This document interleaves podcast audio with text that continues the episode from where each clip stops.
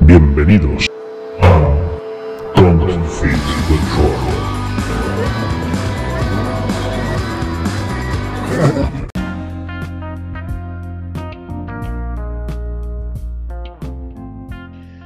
Bienvenidos un día más a Don't Feed the Troll, el podcast favorito de Kevin Feige, de Stan Lee, que en paz descanse, y de todo amante de Marvel que se precie, Y de la gorra, de la gorra también. Y de la gorra de Kevin, porque hoy ha vuelto Manu, como ya lo podéis escuchar. ¿Qué tal, Manu? ¿Cómo estás? Aquí estamos, dispuestos a darle fuerte a Marvel otra vez.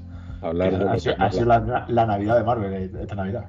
Estamos a tope, así que hoy, como ya habréis podido deducir, vamos a hablar de Marvel a tope.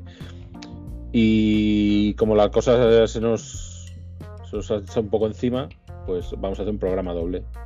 Con Manu, que se ha, se ha dignado a pasarse por aquí, para hablar de Ojo de Halcón, la última serie de Disney Plus dentro del UCM y por supuesto de Spider-Man No Way Home que ha sido el último pelotazo del El cines, pelota.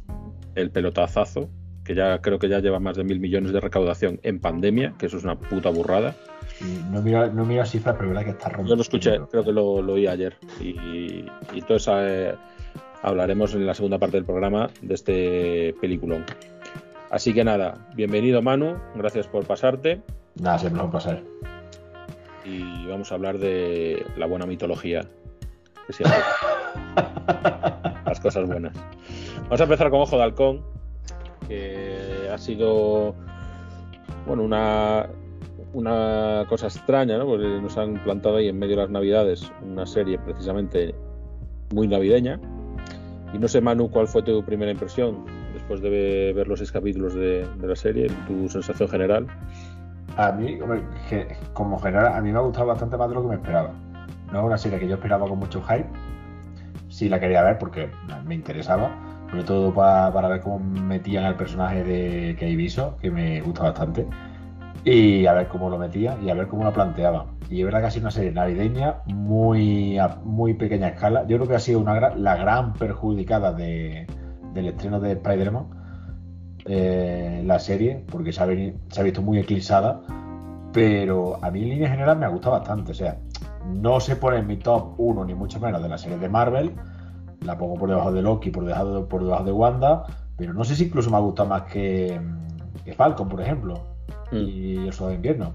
Como serie está muy chula, de verdad que es una serie bastante, bastante chiquita, a una escala muy inferior, pero hostia, que a mí me gusta mucho lo que han hecho. Tiene un tono navideño de estas de, de estas series que las rabes todas las navidades, tipo Jungla de Cristal y cosas así, que, que, que a mí me ha molado bastante. Sí, yo estoy un poco en la misma línea. La verdad es que yo sí me esperaba algo, sí me esperaba bastante, pero porque el tráiler pintaba a lo mejor un poco más de lo que luego ha sido la serie. Pero mm, no deja de ser un- una serie con un protagonista bastante menor. O sea, por mucho que nos caiga muy bien Clint, Clint Barton, a ver, eh, Ojo de Halcón no da para no pa mucho, yo creo que es que no da para mucho más. Es un personaje sin poderes, que tiene habilidades, pero como combatiente, pero, pero poco más. O sea que entiendo que el, el tono este que se le ha dado urbano y, y más sencillo que las anteriores series eh, es lo que, lo que pedía el personaje. Y sobre todo, yo la- cuando la comparo con, con productos similares, porque me parecen productos más similares eh, las series de Netflix de Marvel que las series anteriores de Disney Plus de Marvel, por ese tono que decía urbano y el tipo de personaje. Sí, los Defender y cosas así. tal. Claro, eh, pues me parece bastante Me gusta decente más. y me, me gusta más. A ver, no me gusta más que Daredevil, porque Daredevil fueron, me parece Ahora- que ser- seriotes, Ahora, ahora me vas a crucificar, pero bueno. pero a mí me ha gustado bastante y sobre todo que no se hace tan pesada como se hacían esas, ¿no? Tan larga. No, es- no, además, es una serie que se ve muy fácil. Es una serie que se ve que es muy fácil de ver. Yo creo que también la serie no es tanto como para centrarse en Clint Barton, que está guay. Mm, Yo creo que está, guay como profundizan en el personaje, le dan un trasfondo que no, hasta en las pelis no se le había visto, porque en las es un personaje súper secundario y sale, y sale los minutos que sale y ya, pero no, se, no se había ahondado en su historia. Y aquí se ahonda un poco más, conoces un poco más al personaje, le da un poco más de trasfondo, con, un poco más de cariño, pero creo que la serie está más centrada en presentarte a Kate Biso como la nueva hoja de halcón, mm. Una, puerta de entrada, a, establecer las bases de Yelena Belova como la nueva vida negra para que conozcas un poquito más y en meter el a Kingpin y el, y el universo de Daredevil dentro de UCM diciendo, mira, por aquí vamos a entrar y por aquí, por aquí. Y sí, la que eh, yo creo que la entrada de Kate Bishop ha sido bastante. tía, tío. O sea, me ha encantado. La química que tiene con, con Yelena. Sí, son los dos personajes que, que yo creo que, más, que más que más mola de la serie y, y, pueden funcionar muy bien juntos en pantalla en el futuro. Y Clint, pues eso, Clint está para lo que está. También está guay porque al final es un, está machacado porque al fin y al cabo es un ha sufrido em, no deja de ser un personaje que ha sufrido en las mismas batallas que el resto de Vengadores pero no tiene poder. Entonces el tío está medio sordo está machacado pero precisamente por eso porque no es, no es más que un incluso eh, Natasha Romanoff creo que eh, tiene un entrenamiento mayor o un aguante mayor de Ojo de Halcón, con lo cual no deja de ser un, tío que después de 20 años ahí trabajando para SIL y para los Vengadores, pues que está machacadísimo. Y, y, eso te lo plantea muy bien la serie, o sea, está muy bien reflejado ese aspecto. Sí, yo creo que es, es un acierto, porque además no creo que a partir de aquí eh, tienen más de este actor para dentro del UCM. Al final se van haciendo viejos y es normal que vayan dando el relevo. No, una buena, eh, una buena salida de personaje. Se queda con su familia y ya está. La no sé si en un futuro habrá un pequeño cameo de, que salga porque tiene que salir, pero nada. Pero yo creo que el protagonismo pasa directamente a la nueva Ojo de Halcón y ya está. Además, la, serie cierra. Bueno, estamos hablando con spoiler a Duty Play. Pero la, cierre, la, cierre, la serie cierra perfectamente diciendo: ¿Cómo voy a llamar? no sé qué, el águila, no sé cuánto, y ya, no, te vas a llamar, pum, ojo de halcón, sale el crédito, plan, ya está, ya está presentado. Sí, como yo me retiro, que no me, que no, me, retiro y esto, es cosa tuya. Y para ti. Eh, ¿Qué es lo que menos te ha gustado? Así, sea algún punto que, crees que ha sido deficiente. A mí es que la historia de. No es que no me haya gustado, sino que me, me sobraba un poco y me sacaba un poco de la serie. Cuando salía la madre y el espadachín, Mm. Es que. Es que tampoco me decía nada. O sea, hasta que la madre no se vio que estaba tratando con Kingpin, no me decía nada. Y el espadachín sí que no. Es que no sé qué pinta en la serie, de verdad. No sé qué, no sé qué han querido hacer con el personaje. Es un alivio cómico que ya la serie tiene bastante y, funciona bastante bien. El alivio de cómico por entre los dos personajes principales, a mí eso me funciona bastante bien. El rollo de los roles y todo eso me cuadra. Pero, tío, los chistes del espadachín y el tío ese con el bigote, es que a mí no me gusta. O sea, que no, no sé a dónde han querido llevar. A la última batalla que te saca la espada y se ha dicho, hey, aquí estoy luchando. Eso no me ha gustado, tío. Que, no sé qué pinta ahí, tío. Un poco desaprovechado. Sí. Eh, a mí me gusta cómo actúa. Sí, el actor me parece que lo hace bien, pero que está mal escrito el personaje. O sea que lo que le han pedido hacer lo hace de puta madre, porque me parece buen actor, pero, pero ya, o sea que la serie te no lo pinta, plantea. No pinta nada ahí. Claro, la serie te lo plantea de, una manera que diciendo, va a pasar algo, te va a hacer algo, va a la balear, no sé qué, no sé cuánto. Claro, parece, al final es un tío que no se entera de nada. No nada, o sea, que sea un Mindundi. Y te lo presentan de primera hora como, como el malo malísimo. A ver, que la madre, a mí que la madre era mala olía desde el principio. Sí, olía, pero yo pensaba que él también iba a estar ahí muy metido en el ajo y tal. Pero es un tío que estaba pasado por ahí, básicamente. sí, básicamente. Así que no. A mí eso y seguramente Echo tampoco me gustó mucho su personaje, el rollo. Echo. El rollo ahí que tiene. No, me ha desagradado, pero no me ha dejado las ganas. Que yo creo que, que hayan fallado un poquito, porque supuestamente te tenían que dejar las ganas o el hype o el interés de ver la serie que va a salir de Echo. Y a mí con lo que han mostrado del personaje. el único interés que tiene, y creo que es obvio. El único interés es, qué coño pasa en la serie final. Ya está. A ver claro, por, eso. Porque, a ver, con, full spoilers, en la última escena de Kimping se va la cámara y se, se, oye un tiro. Un disparo, supuestamente. Ella le apunta a la cara y se escucha un disparo. Sí, eh, teniendo en, cuenta. que, tuerto, no sé Claro, teniendo en cuenta que mm, yo, a ver, estamos adelantando mucho, pero que va, se supone que va a haber una serie de Echo, pues lógicamente Kingpin tiene que estar vivo, porque esa serie, si no va, tiene a Kingpin, mm, no la va a ver nadie. O sea, ¿quién va? Eso es así, eso es así. Por lo que te han pero presentado la, aquí. la vas a ver tú y la voy a ver yo. Eso. Claro, pero a ver, pero por verla. entiendo que pueden profundizar en, en esta relación. O ya también, también está claro que en los cómics hay una escena muy similar en la que ella parece ser que le pega un tiro en la cara y le quita, le pierde un ojo y no sé qué. Que muchas veces la gente da muchas vueltas a, a lo que hace Marvel y, y tiene la respuesta en los cómics. Que Sí, a veces sí. pare- pa- parece que no van a dar 20.000 vueltas y, y lo único que hacen es copiar lo que, lo que ya está en papel. Pero lógicamente que de repente nos hayan hace unos meses dicho que va a haber una serie de Echo, pues yo entiendo que será Echo más Kingpin. Y el mundillo.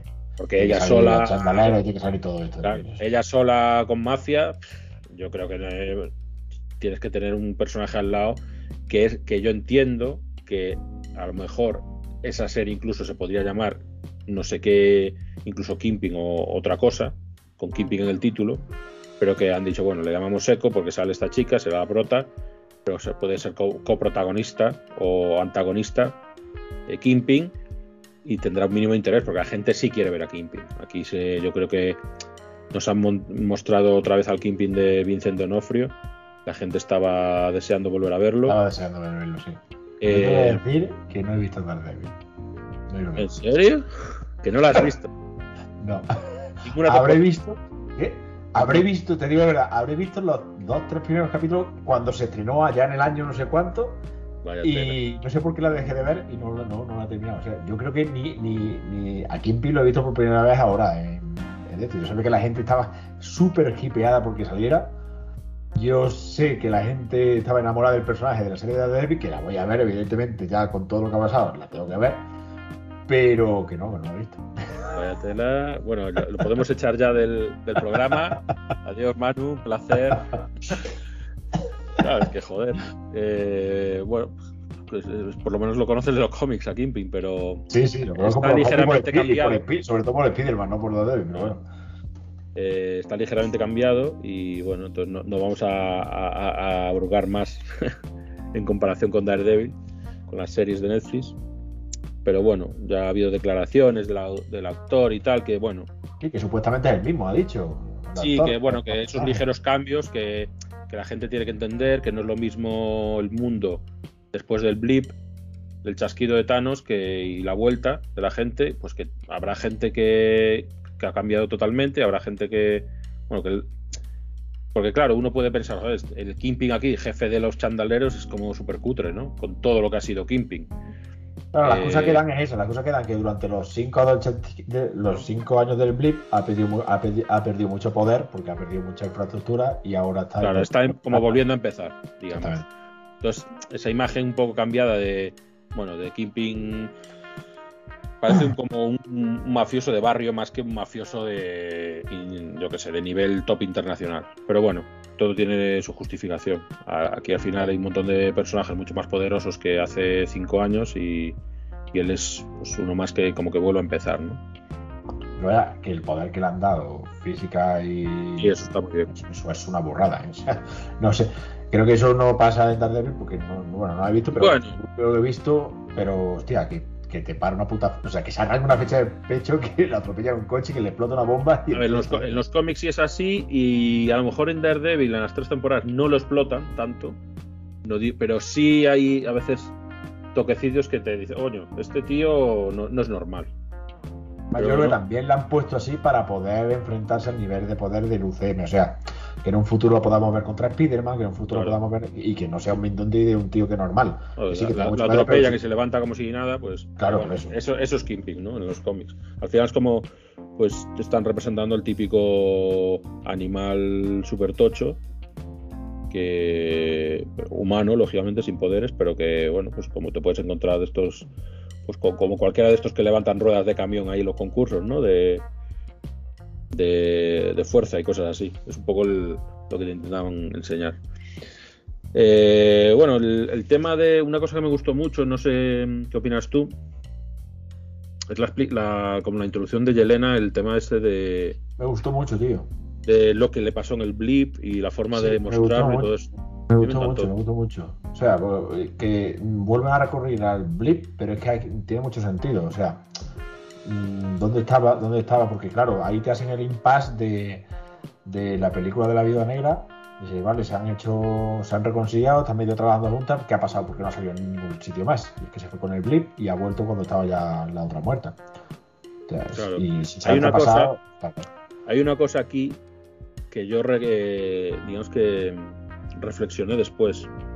O sea, esta escena del blip de Yelena, sumada a la película de Viuda Negra, te da una explicación eh, enorme, o sea, una explicación buenísima a la actitud y a la forma de, de De- actuar de, la Natasha tumba. en Endgame.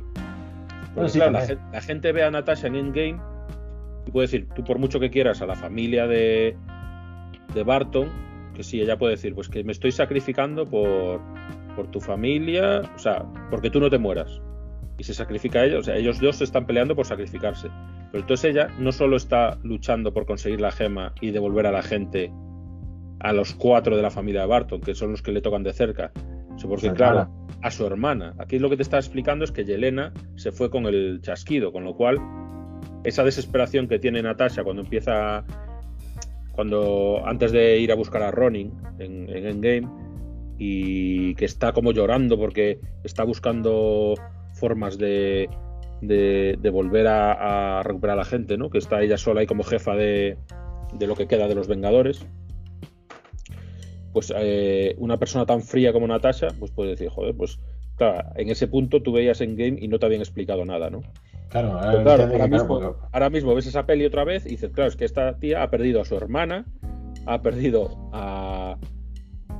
Sabe que su mejor amigo ha perdido a toda su familia, que se supone que también tenía una relación enorme con ellos, porque, porque se conocían, era como una, una más. Y entonces ella está, claro, también lo ha. Así como Clint ha perdido muchísimo, ella ha perdido casi tanto, ¿no? Porque entonces sí se entiende que sea una persona que esté dispuesta incluso a sacrificarse por conseguir una gema y que ellos sean capaces de, de llegar a revertir el, el efecto Thanos. Pero claro, eso lo sabes ahora, ¿no? Te lo han explicado poquito a poco, poquito a poco con, con cositas. Así que me gustó mucho el, el tema de, de eso, que te, que te digan, oye, Yelena también se fue en el también se fue en el chasquido y, y es creo que una motivación súper grande para Natasha de, de seguir peleando para, para intentar solucionarlo. ¿no? sí. Aquí un buen punto para, para Marvel. Y no sé, poco más. Eh, creo que es una serie que por ejemplo, yo voy a- siempre voy a recomendar ver. He escuchado, no sé, la mayoría de la gente creo que le ha gustado. Pero es que sí- yo la veo más. No, no es que no ha habido mm, hate, ni ha habido indiferencia. O sea, el que la ha visto le ha gustado. Lo que pasa es que no ha llamado la atención como para mucha Sí, gente. es posible que- la, la voy a ver. No ha hipeado a la gente, pero yo creo que todo el que la ha visto ha quedado contento con la serie. Porque es que, a ver, eh, mm, ofrece lo, da- te da lo que, lo que te promete. O sea, una serie chiquita para verla en Navidad. Además que el típico, o sea, que es, que es ambiente navideño total de la típica película de Navidad. de- ya te digo, a mí me recuerda mucho, mu- mucho a la típica esta jungla de cristal y cosas así que siempre te echan en Navidad. Y muy fácil de ver porque es muy cortita y es que es muy agradable. O sea, mm, es fácil de consumir, diría yo. Mm, La verdad es que sí. Para mí, yo toda la gente que también, casi toda la gente que, que la ha visto a la vez que yo y tal, pues todos han quedado contentos. Y, aparte se quedará como la serie que introduce, que fue el primer punto de contacto con Kimbin. Cuando Kimbin sea algo más en el USM, que será, porque tiene pinta. ¿dó- ¿Cuándo empezó? Pues empezó en esta serie. Y ya está. Pues la verdad es que sí, creo que es lo, lo más. Tanto ella como Yelena, lo más. a lo que más ganas se puede sacar de aquí. Pues nada, eh, tampoco queremos hacer aquí un simposio sobre la serie. Es un, un producto pequeñito y pero que se consume con gusto. Así Además, a que, Marvel, Marvel aquí antes que termine, Marvel aquí ha hecho otra cosa, que, es que, es que son cabrones y lo hacen bien hasta para eso. O sea, una película irrelevante como era La Viuda Negra, ahora viendo la serie necesitas ver la vida negra. Porque Sí, sí, eso, siempre es así. Y ha dicho, ah, que no ha- hay mucha gente que no ha visto la vida negra. Venga, pues llámate a Kingpin. Como queréis ver a Kingpin, necesitáis ver eh, Ojo de Halcón. Y si veis Ojo de Halcón, si queréis ver el personaje de Jenny venga, veis la vida negra. y ya al final lo tenéis que ver todo. Si es que al final lo tenéis que ver todo, deja esa tontería. Eso, eh, eso lo- siempre lo decimos. Todo lo que sea Marvel Studios hay que verlo. Pero dale, que no hay excusa. Ah, bueno, eso, Eso es Netflix. Eso, bueno. Pues ahora sí, ahora que se supone que, entre comillas, medio han confirmado que es canon, Sí, ahora sí lo veré. recuperado que sea canon, Ahora lo veré. Después de ver a, lo- a- a uno en cada sitio, que ahora hablaremos. pues ahora ahora ya sabes lo que te toca. Sí, sí, sí. Pero bueno, pues nada, eh, vamos a hacer una pequeña pausa para todos nuestros oyentes. Vamos a comentar una, voy a comentar otras cosillas sobre otro tema y ahora seguimos hablando de Spider-Man No Way Home. Cuatro tráiler y volvemos.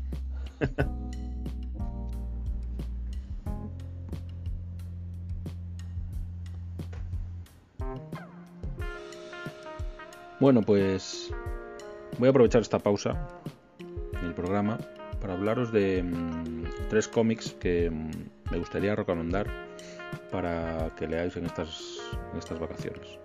Si tenéis vacaciones, si tenéis unos días en los que, como a mí me suele pasar en, estas fiestas navideñas, eh, pues tenéis tiempo para, para leer un poco más o, retomar alguna, algunos cómics, que es lo, que yo suelo hacer.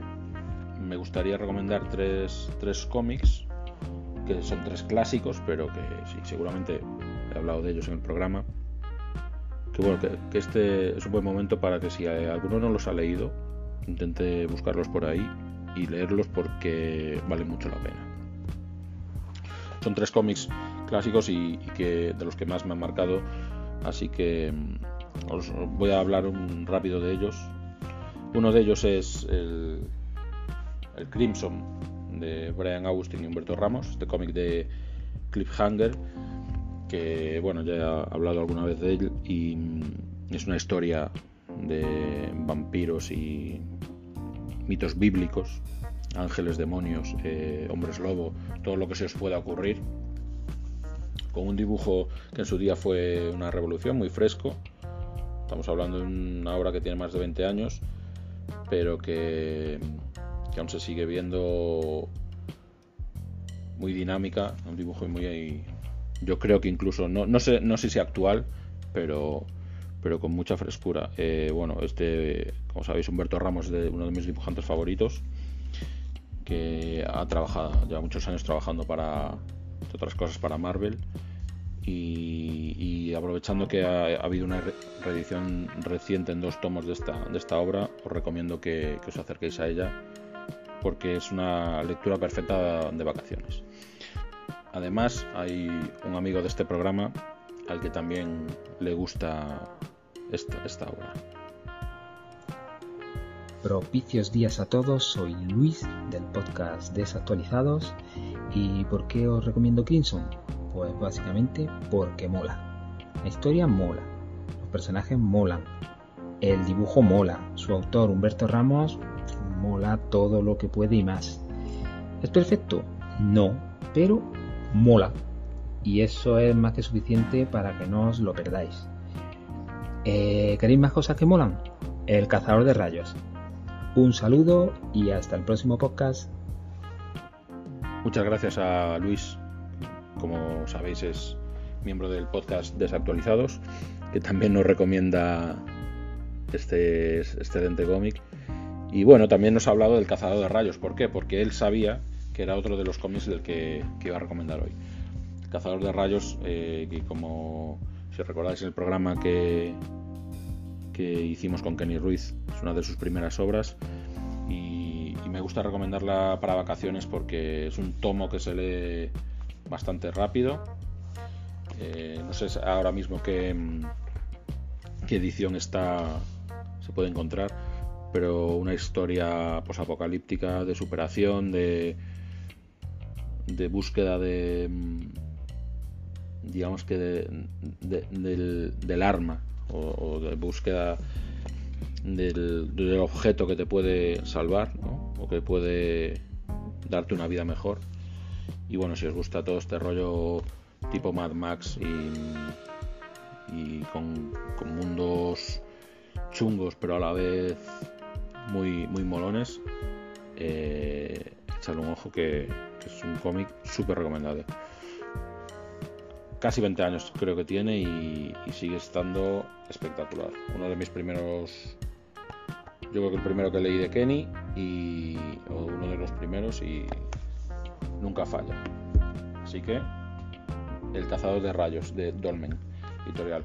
Y por último quería no quería dejar de recomendar un manga que, mm, que para mí me marcó muchísimo y del que a lo mejor me hubiese gust- gustado hacer un, programa especial, pero bueno, al final el, tiempo es el que tenemos y se merecería mucho más, pero bueno, os, quería hablar un poco de Rurouni, Kenshin, ¿vale? El guerrero samurai, que mm, aquí publicó en su día Glenat y creo que luego una, una reedición de Planeta.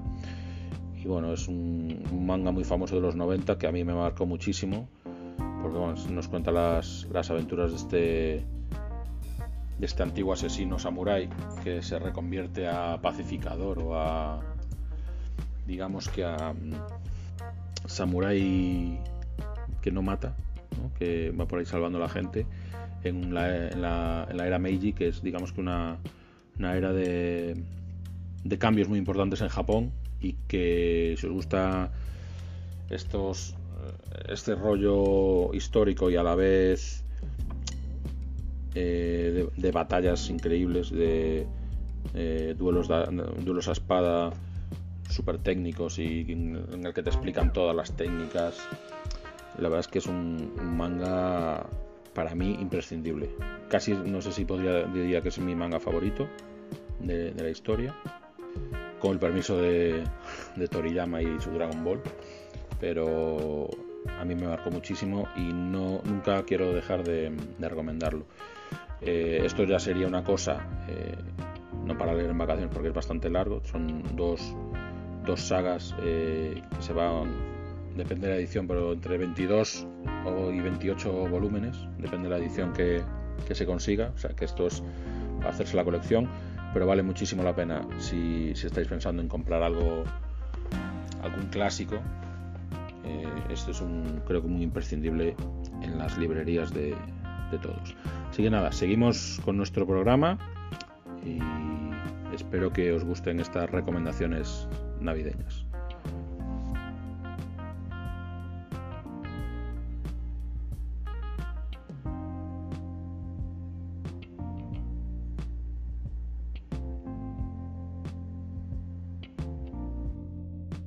Seguimos aquí en inmersos en el UCM, como nos gusta a Manu y a mí, el, el mejor sitio en el que se puede estar. Y Se respira, se respira. rezando una plegaria por Tony Stark. y, y vamos a hablar, ahora sí, del, del festival. Y el. Iba a decir una burrada, pero bueno, no pues se puede decir que no, no hay niños escuchando esto. La sacada, saca- sacada de chorra que, La que sacada sido- de chorra de Marvel. Que ha hecho Marvel con Spider-Man No Way Home. Porque vamos, ha sido un, un pelotazo en estas fechas, pese a todo cómo está la situación en todo el mundo. Que no, no quiero saber yo lo que, lo que podría haber sido esto en situación una normal. Situación normal. Pero mm, yo, el, el día del estreno que fui, la- o sea, esto pare- o sea, no parecía. También es cierto que no estaba. La gente no estaba con, no estaba con el chip de sexta ola. Fue hace un par de semanas. Sala pero- estaba, sala estaba completa, eso es así. Sí, sí, o sea, estaba a reventar todo, o sea, como si no pasara nada. Y, y estaba claro que iba a ser un pelotazo. Y bueno, hemos estado con rumores y con un montón de cosas, ya se sabían por los trailers que aquí iban a venir villanos de otras de otros universos de Spider-Man, ¿no? de otras películas. Pero ha sido una, una bestialidad que al final nos han traído los malos, los buenos y han confirmado el Spider-Verse y han hecho lo que les ha dado la gana. Pero aparte, no es, una bestialidad no es que lo hayan traído, sino cómo lo han traído cómo lo han utilizado, que es otra cosa. O sea, Sí, sí, no, o ha sido un simple, no ha sido un simple cameo ni nada. O sea, para han empezar, que- utilizado que William a todos los personajes. Exactamente, que, que el Duende Verde no ha sido un cameo que se ha robado el show, ha sido uno de los mejores villanos que ha pasado por el UCM ahora mismo. Sí, Y que la participación de los tres Spider-Man no ha sido un cameo, sino que ha sido. Es que, es que me cago en la leche. Es que la leche. ha sido la leche.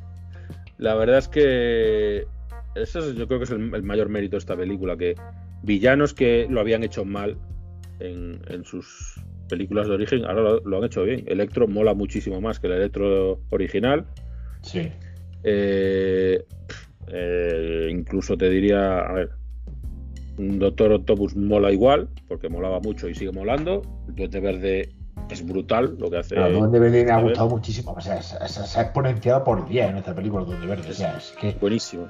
que es buenísimo. Que sea, de- que, del que actor sea- y- ese actor, tío, me cago en la leche. Y ya lo puso, no sé dónde lo leí, pero creo que puso como condición para volver eso. O sea, que aparte de que Marvel, y Sony se habrán dejado la billetera en blanca para traer a esta gente, pero puso, en bla- puso como condición eso, que no fuera un simple cameo, que él quería protagonismo y quería reivindicarse como villano. Y joder, que sí lo ha hecho. Madre mía. Sí, sí, o sea, ha sido brutal. Luego los otros han estado ahí con un poco de secundarios, pues el lagarto, el hombre de arena y toda esta gente. Pero bueno, al final está bien porque pff, te han montado aquí. Bueno, un- el Sa- Sandman ha seguido en su línea, Mm, en la línea que dejó en la peli, de no soy malo, pero tampoco soy bueno, o sea, voy a mi bola. Y el hombre lagarto sí ha estado ahí por rellenar, básicamente. Sí, es el que menos creo que ha destacado. rellenar. Pero bueno, había que No, haber- tenía que haber estaba más. Y ya te digo, Electro también ha mejorado. Porque aquí mola bastante más el personaje. Y bueno, qué decir de.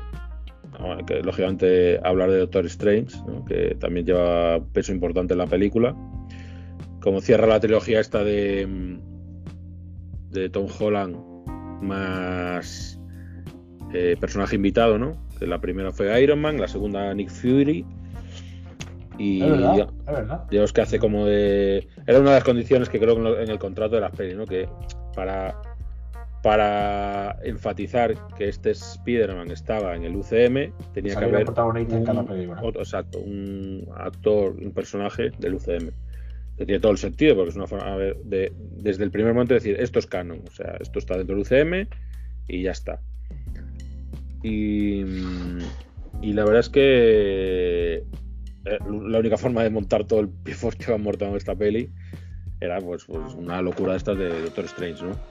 Porque bueno, lleva- este se- ha sido el 2021 el, el año del multiverso en, en casi todos los productos Marvel y lo están explotando a saco, o sea, es una cosa que, que lo que ha venido aquí para quedarse. Espero que no ya no todas las películas sean de esto, pero bueno. Eh, Yo, si me la hacen como esta, que me hagan 20. Hombre, sí. Te La digo. peli está, está muy bien, la verdad.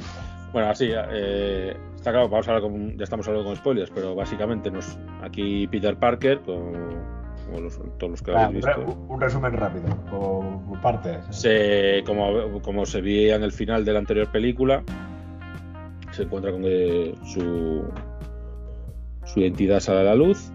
Peter Parker, todo el mundo sabe que es Spider-Man, se le acusa de la muerte de Misterio, con lo cual se monta un dios aquí de la hostia, lo detiene, no sé qué, vemos aparecer a su abogado Matt Murdock, Ay, ahí ya, quería llegar. ya de primeras, eh, Pum, en la boca.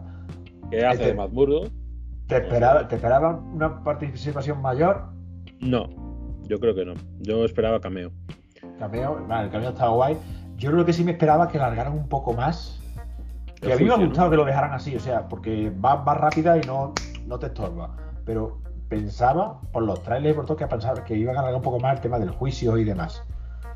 Es que alargar los juicios sería mucho más Murdock en pantalla y... Sí, no, pero que a mí me ha gustado, pero que tenía la sensación de que, de que, de que no iba, que por ejemplo, que hasta que el hechizo iba a ser la, la segunda parte de la película. Sí, no, y es el, es- es el al principio. principio. Mm. Yo también lo. Pues sí, puede ser que al final ha ido súper rápido porque hay como más trama aún. Al final, ellos lo que quieren es que el, el- el- el origen del- de la peli sea el hechizo, prácticamente. Porque es el problema que se crea y a partir de ahí hay que solucionarlo. Y, y no, como parecía en el tráiler, que lo que el problema era lo de Peter, la identidad de Peter, y como que acababa, pues como tú dices, eh, a media película o incluso segunda parte, pues acudiendo a Doctor Strange. Eso les ha dado mucho más tiempo para, para profundizar en los villanos, para que tengan ese cambio de, mm, de tiempo a, a que todos se luzcan un pelín, que, que no sea simplemente llego aquí a, a pegarle a la gente. Y Y para, dar- y, y para darle la vuelta al personaje de Peter Parker de Tom Holland, que le hacía falta y la gente lo está pidiendo, y al final en esta película se lo van a conseguir, le han dado la vuelta. Mm. Es que Por el tema de ayudar a los villanos y la pérdida de Tiamat y todo lo este, al final yo creo que se ha quedado el Spider-Man que la gente quería. la verdad es que la, para mi gusto es la mejor de las tres y la mejor actuación de Tom Holland también, de, de la- de la- de su trilogía. Y, y aunque empieza con los mismos errores de crío que tiene, en todas, siendo un Peter Parker muy, muy joven, eh, sí que le veo una evolución dentro de la misma película y, y que acaba con una maduración. Y, Claro, pero es una cosa que se, que se le ha criticado mucho a este- a este Spider-Man en comparación con, con Garf- Garfield y con Tobey Maguire, que es que es que, es que, es que es muy maduro, es que, es que es un Peter Parker que te está presentando mucho más niño. mm, Toda la trilogía ha pasado en el instituto, o sea, en la escuela, no se ha graduado siquiera. Toda la trilogía. no, se ha- claro, ahora esta- de hecho, esta peli empieza cuando tienen que escoger universidad, ¿no? Claro, o sea, toda la trilogía de Tom Holland ha pasado en el instituto. Sin embargo, Tobey Maguire ya estaba trabajando y el otro también estaba ya en la universidad, y se ha salido de la universidad. O sea, que es un Spider-Man muchísimo más joven y que quieren darle un recorrido muchísimo más largo. Entonces, yo entiendo, me puede gustar más, o me, gusta- me puede gustar más o menos, pero entiendo el recorrido que le han dado de niño que lo único que piensa es en su novieta, en sus amiguetas y que le da un poco más igual. Y con el cierre que le han dado esta película, sí te compro todo el camino anterior de la inconsciencia de quitarse la máscara, no sé qué, porque ahora ya parte de cero, porque es que han hecho un reboot bien hecho y parte de cero con el Spider-Man que todo el mundo conoce de soy Peter Parker, soy solitario, me- no tengo un puto duro, no dependo de nadie y me lo tengo que currar yo solo y aquí nadie no le enseño mi identidad a nadie porque sé lo que es la pérdida. Claro, y como nadie, le- como sabe quién es, tal y como acaba la peli, claro, no puedes ni tirar de Happy ni menos de Tía May porque se ha muerto. Que, que eso es una cosa que además les viene perfecto porque, claro, al morir Tía May, mm, creo que lo más difícil de explicar en esta película sería que todo el mundo se olvidara de quién es Peter Parker y cómo se lo explica, o sea, cómo se toma eso Tía May o cómo se lo hacen olvidar a Tía May, ¿no? Una persona Claro, que a lo mejor en su casa encuentra fotos de un, con un desconocido. Pues mira, me la quito en medio y ya está. El único familiar directo que tenía y ya está. claro. Se lo- lo- te lo cargas, una que es un- de una, una manera súper épica, eh, para mi gusto. Ojo, se, Aparte- se- se pasa un aparte- poco de, de heroína, pero bueno. Aparte, aparte que, a este Peter Parker le hacía falta una pérdida, porque todo el mundo pensaba que la pérdida del Peter Parker este era había sido Tony Stark, pero le hacía falta una pérdida directa y le hacía falta una pérdida con la mítica frase de todo el Sí, sí. Spider-Man. Y yo, para mí la cuadran bien. Sí, porque si, si se cargaban a la novia, pues era más de lo mismo, al final. Y, y bueno, en ese, en ese sentido han sido bastante originales. No hemos visto al tío Ben, pero su papel lo ha hecho la tía May perfectamente. Así que, mm, en ese sentido, un cierre cojonudo. ¿Tienes algún. ¿Qué es lo que más qué personaje de, más te ha molado? Entiendo que el Duende Verde, o cómo lo ves. Hombre, el duende, me el duende verde me gustó mucho. Y pero yo me quedo con la con la complicidad que tienen los tres actores. O sea, yo cuando vi en pantalla los tres Spiderman y sobre todo Andrew Garf- Garfield, yo pensaba que me iba a gustar más Toby, pero Andrew Garfield en esta película me gustó un montón, tío. La verdad es que No sí. si la- yo si la- a To- si la a peli- Toby, a Toby lo veo muy. Muy más Sí, exactamente, esa es la palabra. O sea, a Toby, sobre todo, al, al final no, pero las primeras escenas lo veías como diciendo, me han pagado una pasta y estoy aquí porque tengo que estar. Pero al otro se le veía súper ilusionado. O sea, en la cara tú veías diciendo, este tío se quedó con ganas de ser de más Spiderman, ha tenido la oportunidad y ha dicho, aquí estoy otra vez yo. Y me he vuelto a poner el traje. Y se le veía, yo que sé, cada palabra que soltaba mm, a mí me encanta, es que me ha encantado Andrew Garfield. Le han dado un poquito más de protagonismo que Toby también, ¿eh? Y... Pero la complicidad que tienen los tres, tío, los chistes entre los tres, a mí no me ha sobrado ninguno. O sea, mmm, se han sacado la chorra con todos los memes de internet, han reproducido todos los memes y los memes de los tres Spiderman señalándose así, que si yo también soy, yo también soy científico, decía Norman Osborn. también lo han puesto. El tema de la telaraña, que todo el mundo estaba diciendo, ¿explicará lo de la telaraña? También han sacado el meme explicando la telaraña. Lo de cuando le dice el Toby a, a Andrew, tú eres amazing. No, no recuerdo. Es Amazing Spider-Man. Digo, tío, tío, esto es la leche ya. Ay, es que me ha encantado, tío. Sí, Todos los días la las es que- guachorras entre, entre los tres. Cuando dice, yo es que pertenezco a un grupo, a los, los- a los Vengadores. ¿Los Vengadores qué es eso? Esa parte mola bastante, claro. ¿Es un grupo?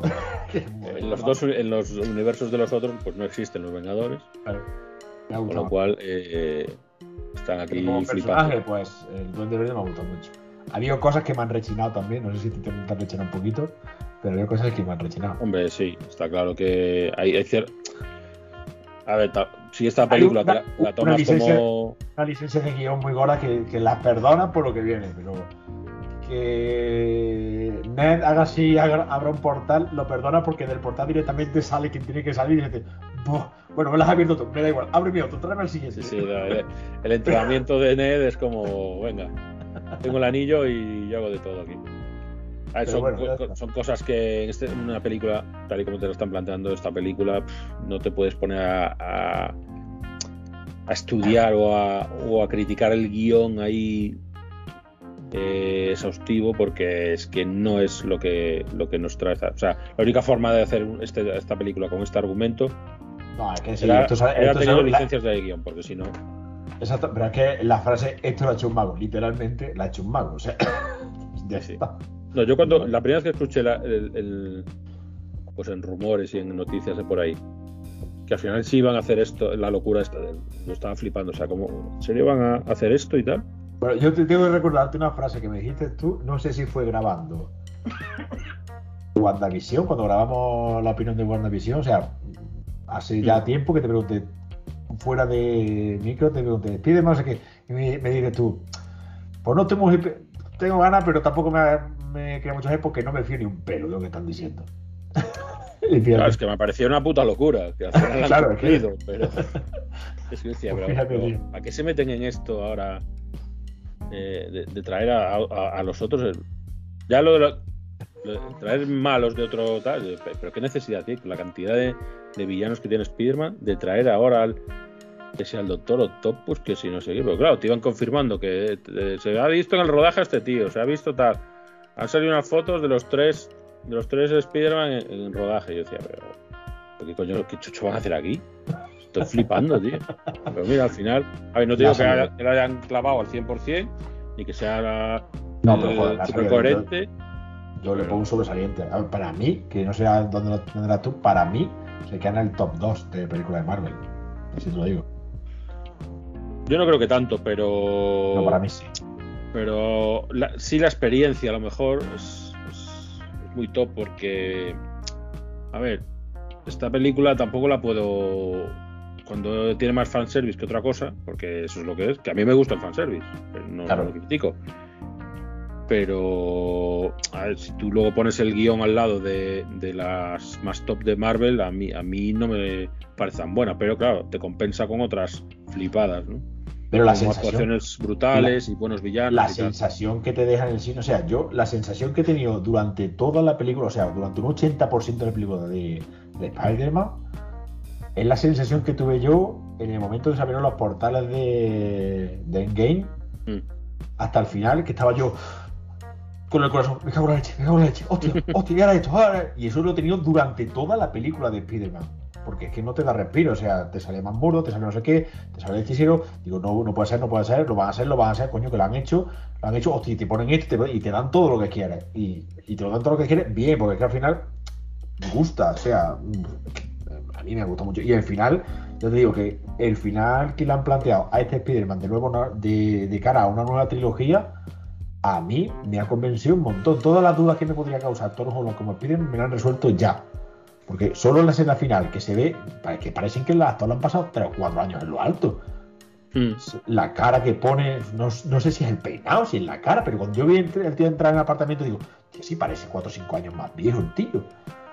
Y, y que te lo Incluso, pongan incluso la, la iluminación del sitio, de la, del Sí, sí, tío, sí, sí. en el que va a tener que vivir.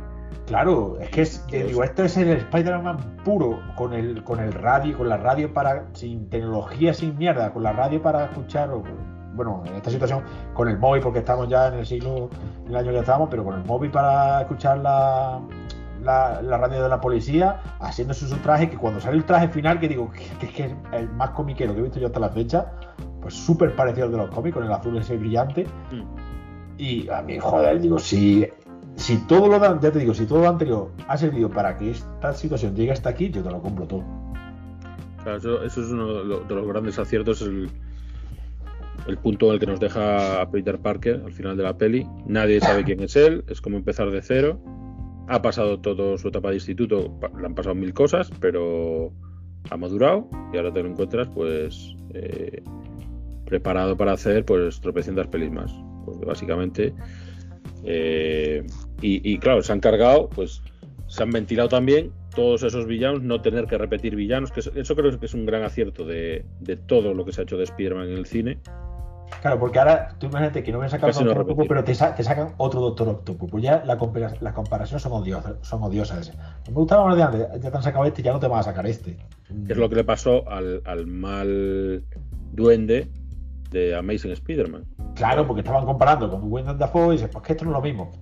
Ahí sí lo han hecho bastante bien. Si te sacan, te cogemos los icónicos que más han gustado, dices, estos son canon, esto es lo que hay, y ya no te puedo sacar Entonces esto ahora tú, claro, tú ahora le plantas enemigos totalmente diferentes, pero este, este Spider-Man de Tom Holland se ha enfrentado ya al Doctor Octopus, se ha enfrentado al Duende Verde, se ha enfrentado a todos estos. No puedes decir que no. Y simplemente, pues en este universo no existen esos, pues existirán otros. Y, y- y- y tal cual. La verdad es que en ese sentido es lo que, lo que mejor planeado creo que tienen. Porque ahora nos, se supone que va- se hará una otra trilogía nueva. Sí, supuestamente vienen dos trilogías más. Ahora vendrá otra trilogía que yo imagino que Venom sí saldrá. No, sé- no sé si saldrá el Venom que actual o saldrá otro nuevo. Me tirará más por Morbius. Por, Yo creo que no, tipo- pues yo creo que no, porque yo ¿No? creo que nos han dejado el punto de de que mm, Venom, el Venom de Tom Hardy, no es del UCM, eso creo que está explicado en la escena, en la escena post créditos, porque ha aparecido en este mundo y se ha pirado. Igual Sí, que han aparecido- a- a- a- como ha vuelto a su universo, con lo cual no es de este universo, pero se queda un, un poco de simbionte en el UCM.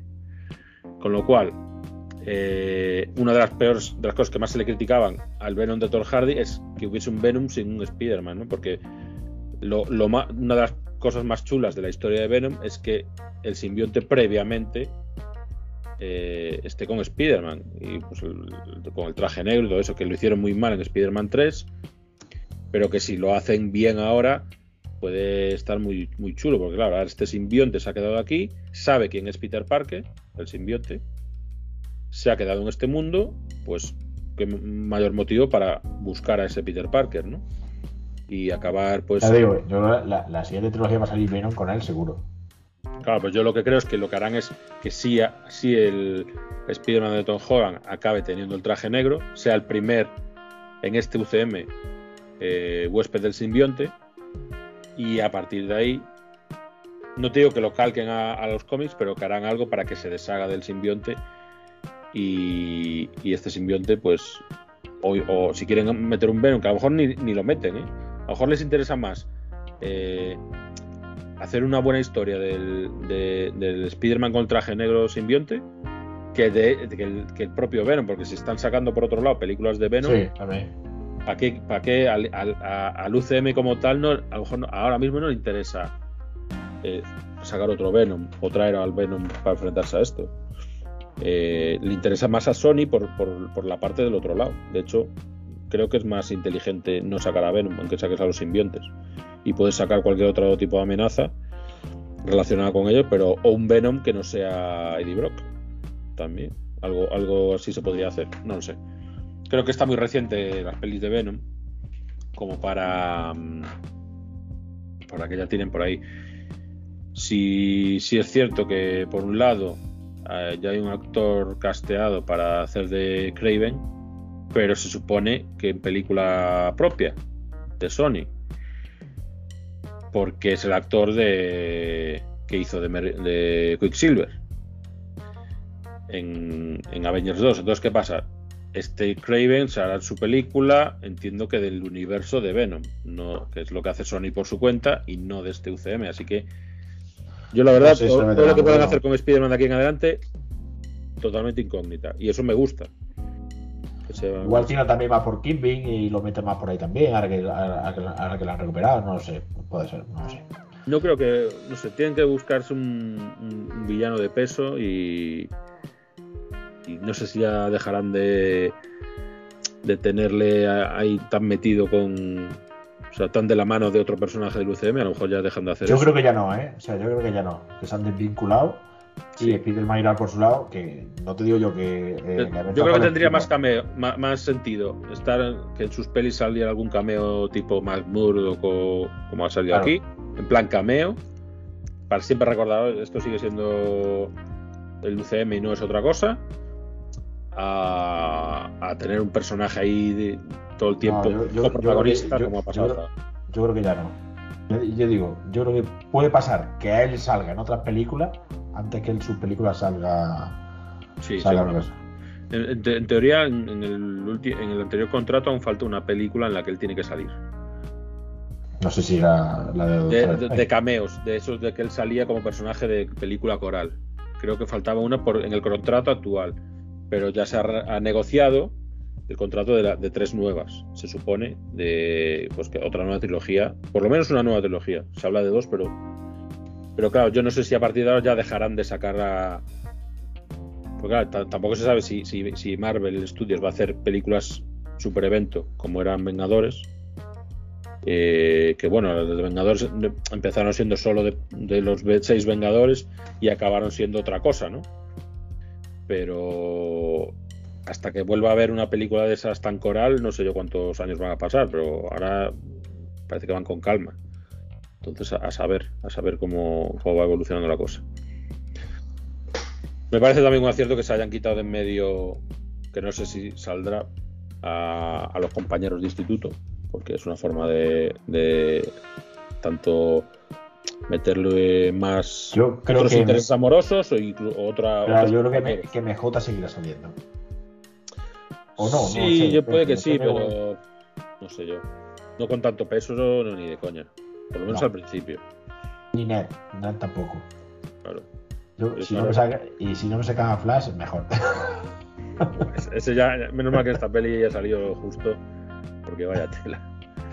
Me, me la ponen moreno, moreno, moreno, rubio teñido. No, tío, no. Claro. Pero, Bueno, el- que en algún momento recuperen al buitre no me importaría, Michael Keaton, la verdad, porque lo hizo de puta madre.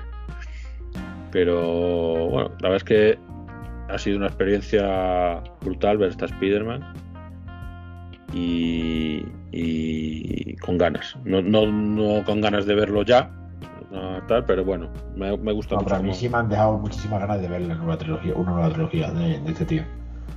Yo, yo no tengo prisa. No digo que tal, pero creo que tienen que dejarlo reposar un poquillo.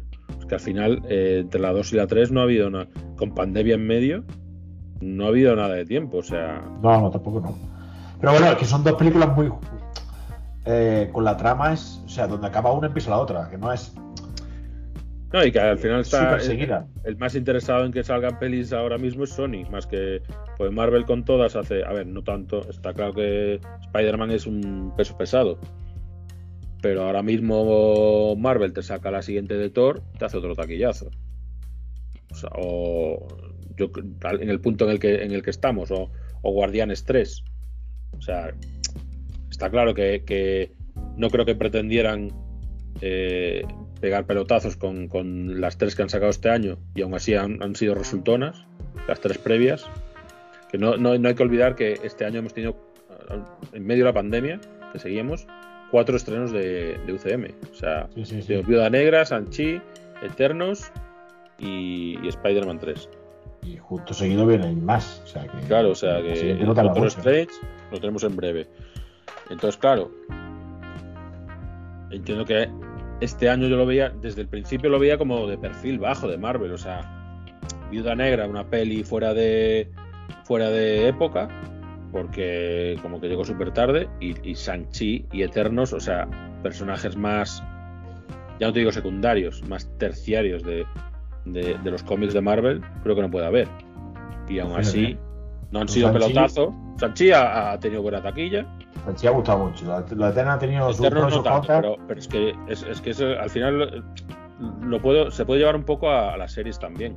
O sea, no puedes pretender que un, un personaje como Ojo de Halcón tenga tanto éxito como un personaje como Loki, independientemente de lo buenas que sean las series o no.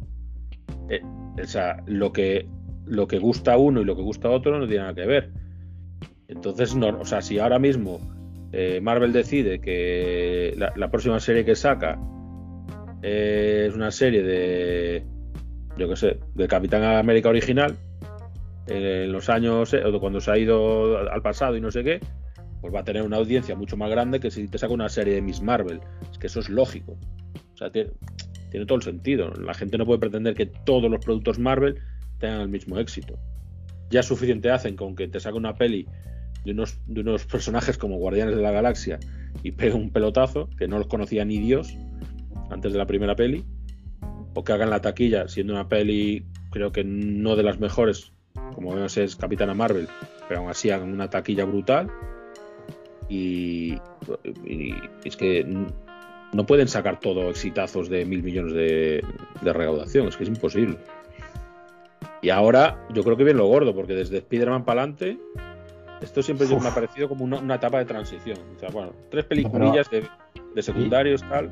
Literalmente, literalmente ahora han abierto las puertas. Literalmente las puertas están abiertas. Y se van a terminar de abrir de par en par con lo que viene ahora. O sea, que, vamos a hablar ahora ya a full del tráiler de Doctor Strange. Porque es la segunda escena post crédito. esa- la segunda escena post créditos, que es la. Ya nos hicieron esto con. ¿Con qué peli fue? ¿Thor? Hubo una película que, que la escena post créditos en su día era el tráiler de Vengadores 1. Y entiendo que fue la peli de Capitán América o la de Thor, la- justo la, que se estrenó justo antes de Vengadores 1. Y creo que fue Thor, Thor 1. Los dos. ¿no? Thor o Iron Man 2, no sé. No, Thor, Thor 1, Thor 1. Claro, porque. No sé, Sí. eh, o, o la, que, la última película que se estrenó antes de Vengadores, no sé si fue Thor o Capitán América el primer Vengador, creo que fue Thor.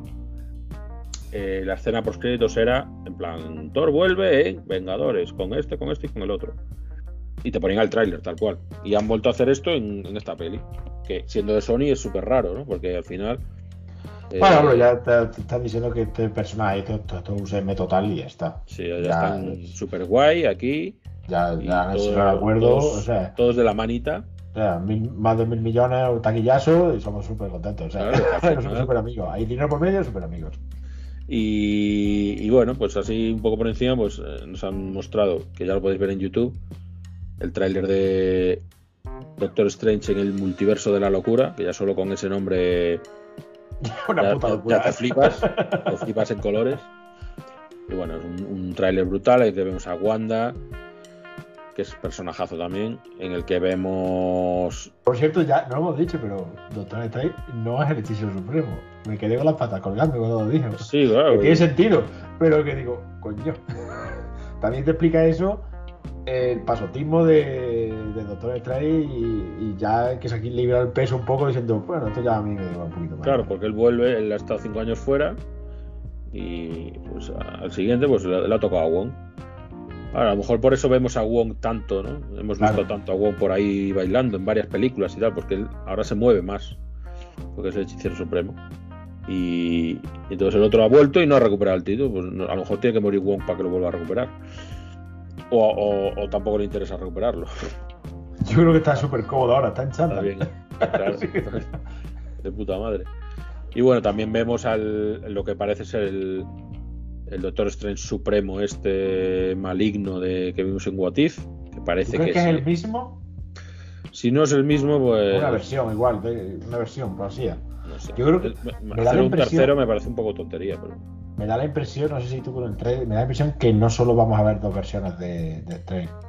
Que vamos, haber- a- vamos haber a ver, sí, que vamos a ver bastantes versiones. Pues mira, podría haber más, pero lo que, lo que tendría sentido es que es la más poderosa y malvada sea el, el enfrentamiento final, aunque luego se hagan cosas que se vayan sí, sí. ventilando Yo, te- fácil. yo no te, yo no te digo que luchen entre ellos, sino que ver varias versiones. Al Puede final, ser, puede ser. el hechicero supremo, el malvado, se vuelve el malvado por la pérdida de, de la mujer, que es una. Claro, pero eso en teoría no te lo tiene que explicar. una línea temporal, supuestamente ya lo sabes. Por What If, No te lo eso, que eso haría. What If. Sería pueden plantar al, tío ahí malvado, simplemente decir en la película, no, eso es eso es de otro universo, y ya está. Y el que quiera saber de dónde viene, que se vea What If, y el que no, que no le afecte en la película, simplemente es un tío malvado, o sea, una versión malvada. No tienen que andar explicándote nada. Pero a saber, a saber lo que hacen. Y, y tengo mucha curiosidad por, claro, al meterme ahora a este, esta nueva versión de Strange, la, la idea inicial que yo tenía de que podría Wanda ser la villana de la, de la peli, yo Pues creo que creo no. Yo creo que ya- poco. Yo creo que no, porque que ya sería, sería demasiado. Al igual que yo pensaba que, que el hechizo o el conjuro de Wanda tendría que ver con la ruptura del multiverso, y creo que tampoco. Pues seguramente no. Porque Porque. lo primero que dice que viene por lo de. No, no, no. Dice, no, no, aquí necesito, necesito tu ayuda. Yo creo que tiene que ver, el- evidentemente, el hechizo que ha lanzado en, en Spider-Man tiene que ver con lo que va a pasar. No sé si lo que pasa en Loki influirá también, pero creo que Wanda está ahí para como apoyo como apoyo mágico para ayudarle. Porque es Sí, a lo mejor sale menos de lo que nos, nos, nos parece. ¿eh? No sé, habrá que verlo. Y lo, que- lo, el lo que he visto en el tráiler, me parece es que el, el Mordo este se llamaba, ¿no? El que era colega de la. Mordo, el otro mago, El de la primera. que luego al final se vuelve malo y tal. Sí, creo que sale, ¿no? O Sí, que, lo que, digo que lo- que me sale en el tráiler, pero lo he visto como bastante chetado. O sea, que bastante. Como que le planta cara ahí Strange y también puede ser un. Bueno, es, es el que se va dis- es el que se va diciendo no estoy de acuerdo contigo, me voy y no sé qué. Claro, y Ese, ¿no? luego se, se ve en la, en la escena por créditos que va por ahí quitándole poderes a magos.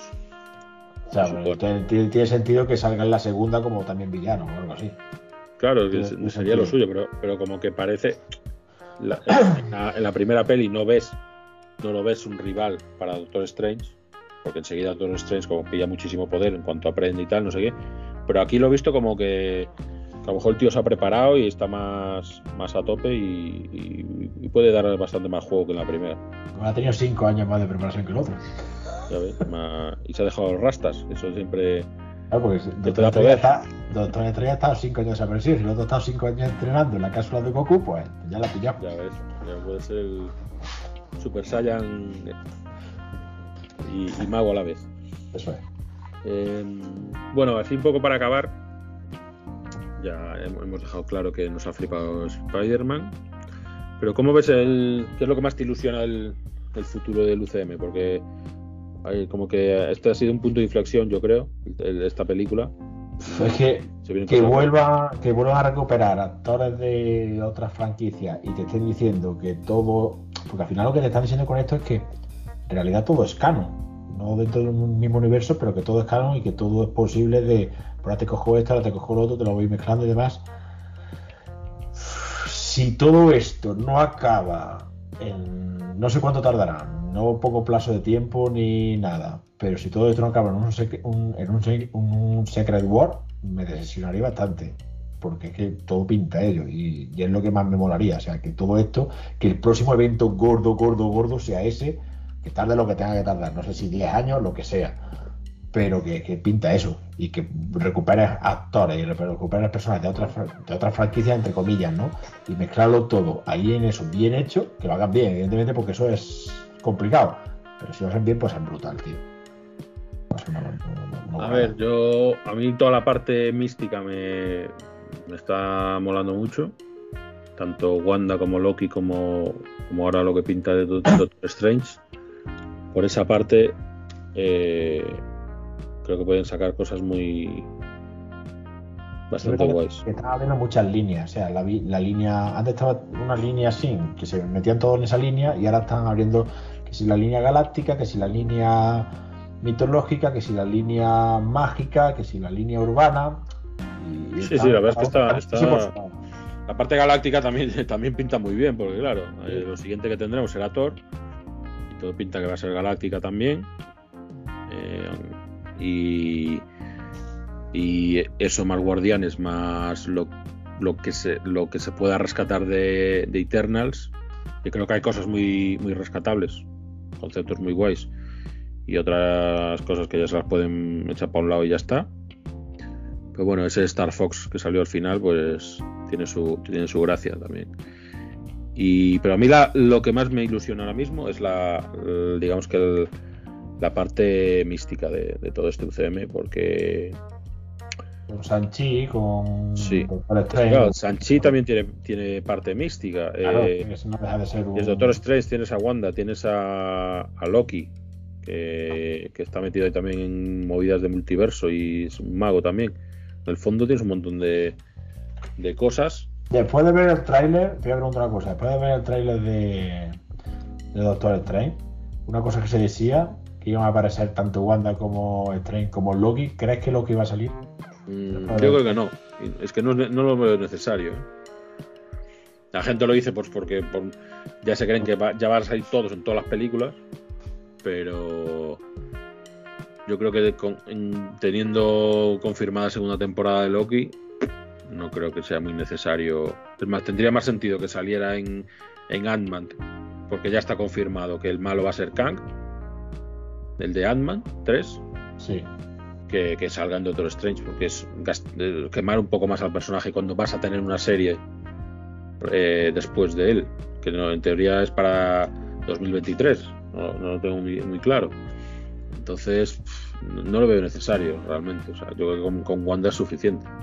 Y todo lo que pueda sacar ahí del, pero, del multiverso. Pero vamos, no creo que ahora se pongan a repetir la misma fórmula de justo de Spider-Man. O sea, todo lo que acaban de hacer ahora no van a, hay- que tener en cuenta que Spider-Man es una película que habla del multiverso y vamos a seguir hablando del multiverso en la siguiente película de Marvel. Entonces, tienen que tener un poco cuidado, ¿no? Porque a ver si la gente ahora se va, va- se va a cansar y va a pensar que esto es muy repetitivo y, y dice, bueno, es que esto solo hablan de lo mismo todo el día. Así que ahí creo que sería un error meter mucho más personaje de, de hecho, me molaría más que sacaran así un camello o algún algo tipo eh, el Caballero Negro en Eternals. En plan, bueno, te pondremos aquí este futuro personaje o un Ghost Rider o algo así que tenga que ver con la parte oscura de Marvel y mística y, y te lo dejen ahí caer, que, que vuelvan a meter a Loki, por- pues porque, porque sí, no sé. Lo que la gente dice, pues mira, como pega con, como es otro hechicero, pues pa- pa- pa- pues para adentro. Para el tridente. Pero bueno, no lo veo, es que no le veo. un- y, y- y tal y como ha acabado Loki, ¿no? La serie de Loki. Sí, ¿Dónde que está está, Loki perdi- ahora? O sea, está, está perdido en una línea temporal o un universo que no sabemos ni cuál es. O sea que. Claro, o sea que, pff, que venga ahora otra vez. Yo, yo lo dejaría hasta su serie y, y que no, no lo explotaría mucho. Pero bueno, ellos, ellos, está claro que ellos sabrán. Y ya, ya espero que Spider-Man no salga en esta peli, porque ya sería la hostia, vamos. Que ahora salía Sí. Spider-Man de Tom Holland. El nuevo Tony Stark. Sí, sí, en todas las pelis de, de Marvel. En todas las de las del UCM y en todas las de, De Sony. de Sony. Venga, Y la de Uncharted también, en Spider-Man. ahí, ahí. Pues nada, eh, la verdad es que ha sido un, un placer, como siempre, hablar, hablar con Manu de Marvel. que de- eh, eh, lo, lo bueno de esto es que cuando hablamos de esto es porque hemos vivido cosas guay. Ya ves. Si, si fuera una chusta, pues no hablaríamos. Bueno, sí, hicimos un programa de la del Snyder Cut. Hostia, es verdad. Ese cabrón. O sea que también hablamos de mierdas. Oye, oye, no, no. Quiero programas después de ver de Batman, ¿eh? Que a, a mí, me, a mí me tiene hipeado, cuidado, ¿eh? Cuidado que pinta bien el señor Bueno, Pattinson. sí, habrá que verla, habrá que verla. Que, a ver, que Sí, total. a- aquí donde me veis, aquí donde me veis, Batman ha sido muchos años mi personaje favorito de los cómics. pero claro, si luego hacen mierdas con él, pues te acaban gustando otros. Ya me he pasado a. a- yo soy, soy de Marvel a muerte, todos lo sabéis. Pues yo reconozco que a mí Batman siempre me ha funcionado como personaje in- individual, pero al 100%. En cuanto le mezclas con otro, algún otro de DC, ya se va toda la mierda, para mi gusto. Y Bueno, para mí Batman, tratarlo como lo trató Nolan, me parece la, la forma ideal. Pues la, la nueva película de Batman tiene pinta. Tiene pinta guay. Como película independiente, espero que no la mezclen con nada, como tú dices. Pero como película independiente, por los trailers que he visto y lo que he leído, yo estoy hipeado. A ver lo que hacen. Pero puede ser muy guay. Habrá que verla y hablaremos de ella. Me comprometo a hablar Ahí está. de, de Batman. De Batman. De Esperemos que no, que no salga brillando la piel. bueno, como, como siempre va de- como Batman siempre le sale por la noche, pues no tiene problema, ¿no? Exactamente. Aunque ahí no brilla. no brilla, no brilla. Nada, muchísimas gracias por pasarte. Espero que, Nada, va, a ti por invitarme. que siempre vengas aquí a hablar de, de Marvel, que es un placer. Y intentaremos que, que algún día se una alguien más. No porque no nos guste hablar solo con Manu, sino porque también queremos difundir la palabra de Kevin Feige por todo por todas a, ver, a ver cuándo invita a Kevin Feige, tío. Estoy ahí negociando, estoy ahí. Estoy en- estaba entre Kevin Feige y Scarlett Johansson, no sé cuál de los dos acabará viniendo. Pues no, no, no, que Scarlett, Scarlett, tío. Scarlett Pero bueno. Será más fácil traer a Salma Hayek y hablamos en español y ya está. Pues mira, también. Bueno, muchísimas gracias y gracias por escucharnos. Y bueno, que paséis buenas fiestas. Estamos en plena ola otra vez de COVID, así que todos muchísimo cuidado. Cuidaros mucho, que nadie se enferme y disfrutad lo que podáis de la familia, que, que es lo importante. Un abrazo a todos, gracias Manu. Chao, chao, chao, chao.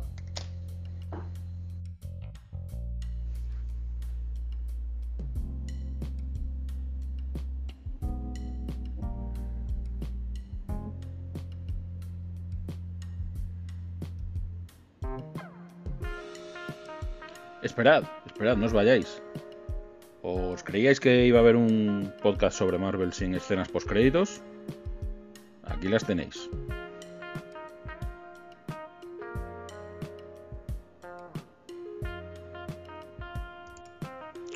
Hola amigos de Don the Troll.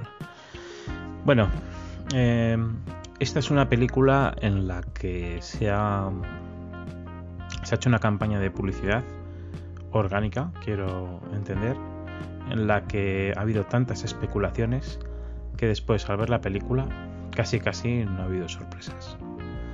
Obviamente eh, es una película en la que hacemos un, un homenaje a todas las películas de Spider-Man que, hemos visto a lo largo de, de todo el tiempo en el que se han hecho películas, bueno, tres de Sam Raimi, eh, las otras dos y pues las tres últimas de Tom Holland.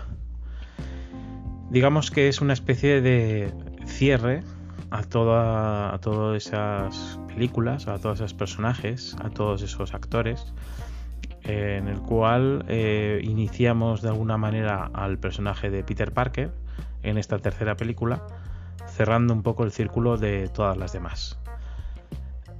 He de decir que me ha parecido un festival enorme de todo tipo de, cosas, ¿no? de cosas buenas, de cosas malas, de pena, de bueno, es, fantasía pura, ¿no? Y el hecho de poder tener tantos personajes a la vez, eh, tantas cosas, eh, hace que la película se quede corta de tiempo, aunque sean dos horas y media.